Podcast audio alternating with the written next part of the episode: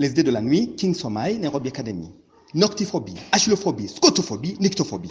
Voilà mes quatre petits ennemis d'il y a 40 ans. À cette époque-là, je haïssais le noir, je détestais l'obscurité, je honnissais les ténèbres et j'abhorrais la panne d'électricité.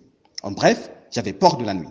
Comme Elsa dans la chanson T'en vas pas, la nuit me faisait peur. Et comme Johnny Hallyday dans la chanson Quand on revient la nuit, quand on revenait la nuit, tout seul je m'ennuyais.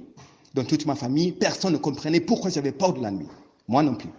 Pourtant, maintenant je suis père de quatre enfants que j'adore et je n'ai plus peur de la nuit. J'adore la nuit. Pour moi, la nuit c'est calme, gentille, inoffensive et innocente.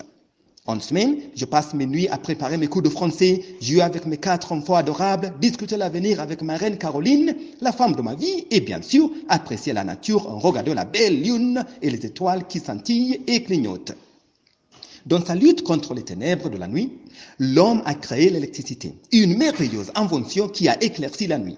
Avec l'électricité, on peut travailler la nuit, voyager la nuit, danser la nuit et même se promener avec son amour pendant la nuit.